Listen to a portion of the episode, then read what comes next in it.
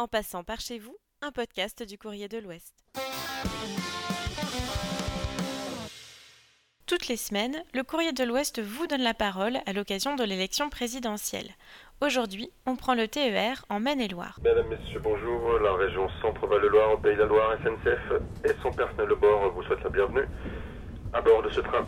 Amandine, 27 ans, n'a pas l'habitude de prendre le train, un choix qui s'est imposé à elle. On est obligé d'utiliser l'essence qui est bientôt à 2 euros le litre. On est obligé, euh, bah, comme là, là, par exemple, je devais prendre la voiture et j'ai fait le compromis de prendre le train parce que je me suis dit, il faut réfléchir à tous ces détails qu'auparavant, non, on, disait, euh, c'était pas un souci, on pouvait prendre la voiture. Maintenant, on doit faire des compromis sans qu'on a le compromis de l'autre côté, on n'a pas d'avantage, on n'a pas l'augmentation des salaires ou autre. On a compris qu'il y, avait, euh, qu'il allait y avoir des augmentations ou autre, mais c'est pas pour autant que nos salaires ou qu'il y a du changement, c'est que ça va que dans un seul sens. Dans le wagon suivant, Dimitri, 33 ans, espère aussi du changement. Avec tout ce qui se passe et tout, euh, il faut, faut, vraiment qu'on change là de président et puis avoir un président qui soit plus euh, avec, avec, nous, les Français. Et tout, il faudrait beaucoup de changements, que tout le monde soit, soit, soit égal en fait. Et après, euh, voilà, que tout le monde profite un peu. Plus de boulot, plus de plus de gens qui sont là pour euh, qui seront là pour nous soutenir en fait. Voilà. Là vous voyez je viens de sortir de maison d'arrêt. Là j'ai une semi-liberté qui va se passer à Angers. Et euh, moi je me suis mis direct en communication avec des organismes pour retrouver un appartement et tout. Mais euh, je veux dire que ouais, c'est compliqué quand on sort de prison, c'est un peu compliqué de se remettre dans la vie, la vie de tous les jours en fait. Déjà il faut le respect mutuel entre les détenus et les surveillants, la nourriture, euh, les suivis psychologiques, euh, l'école, un peu tout en fait. Les indulgences pour certains détenus et tout, euh, ouais, qu'ils essayent de faire quelque chose. Quoi. Après, il y en a qui le méritent. Du moins, il y en a qui le méritent et j'y crois. Julie, 42 ans, retient ses nombreux bagages dans les virages. Fervente adepte du président, elle lui fait entièrement confiance pour un second mandat. Grâce à lui, il n'y a plus de parti socialiste, il n'y a plus de parti républicain quelque part a été un mensonge et une hypocrisie depuis des années parce que la gauche n'existe pas et la droite n'existe pas dans ce pays. Chirac avait une politique de gauche et Mitterrand avait une politique de droite. Donc à un moment donné, les Français, ils ont qu'à ouvrir leurs yeux et leurs sens et faire confiance en fait. Et euh, moi, je sais qu'au-delà de tout, euh, je sais pour qui je voterai. Et les gens normaux, ils vont voter normalement. Il va voter Macron, c'est sûr. Hein. faut lui laisser 10 ans. Le quinquennat de 7 ans a été plus intelligent ou plus. En fait, en 5 ans, on peut rien faire. En fait, sur tous les dossiers, il est très bon. Après, d'être très bon, ça peut énerver les gens, mais euh, vous, il ne vous demande rien, il n'a pas besoin de personne en fait. Lui, il a un vrai métier, c'est qu'il est doué. Et en fait, à un moment donné, il n'aura pas besoin, il partira au bout des 5 ans. Et il aura laissé le pays dans un état où on sera fier d'être français, comme on devrait l'être depuis tout le temps. Enseignant dans un établissement difficile, Jérôme n'est pas du même avis. Moi, je suis enseignant et toutes les réformes liées à l'éducation sont catastrophiques.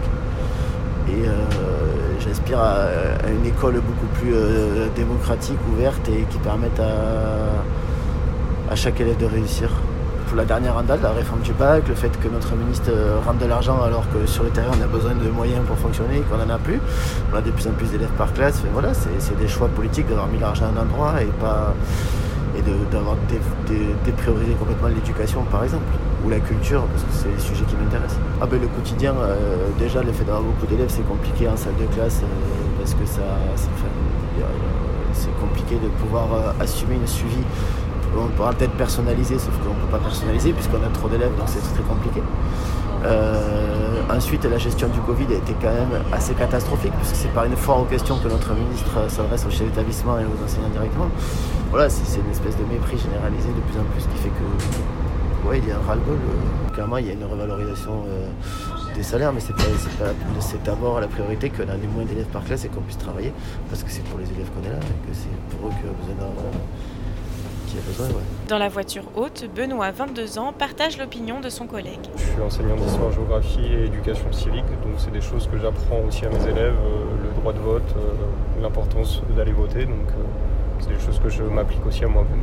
Concernant l'éducation, c'est une augmentation des moyens dans l'éducation nationale, puisque commence à y avoir beaucoup d'élèves dans les classes. Il y a certaines classes où il y a 30 élèves, donc ça commence à être difficile.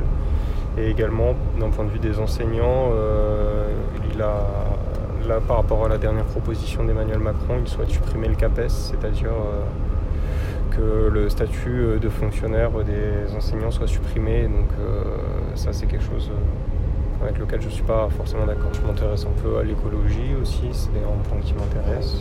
D'un point de vue général, il y a quand même, je pense, une prise de conscience euh, générale. Euh, on en parle de plus en plus dans les médias. Maintenant, ça ne se traduit pas forcément euh, dans les politiques mises en place, mais il y a déjà une prise de conscience, c'est déjà ça. Il y a eu beaucoup de, de retrait, de recul en arrière lorsque l'on voit le glyphosate, par exemple, la question du glyphosate euh, qui devait être interdit, qui finalement euh, n'a pas été interdit. Euh, lorsque l'on voit aussi les objectifs fixés précédent quinquennat par la COP 21 qui ne sont pas du tout atteints. donc oui, on sent qu'il y a quand même un décalage entre les discours et la réalité.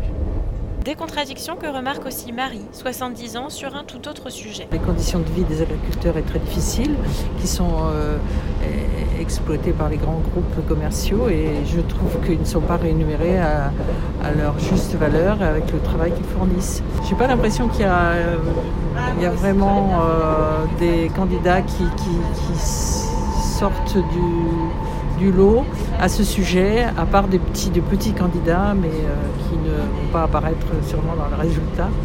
Ils sont tous passés au salon de l'agriculture, mais bon, c'est anecdotique à mon avis. Je ne pense pas que ce soit une priorité pour eux. Moi, je suis fille d'agriculteur. C'était surtout des cultures euh, traditionnelles comme le blé, le maïs. Euh, mais ils avaient très peu de revenus, hein. c'était très difficile. On était cinq enfants, c'était difficile. Mais ils se sont bien sacrifié pour nous. On a pu faire tous des études, c'est bien. J'ai vu, euh, j'ai vécu dans une ferme et mes parents avaient beaucoup de difficultés et il n'y avait pas d'heure pour travailler. C'était vraiment.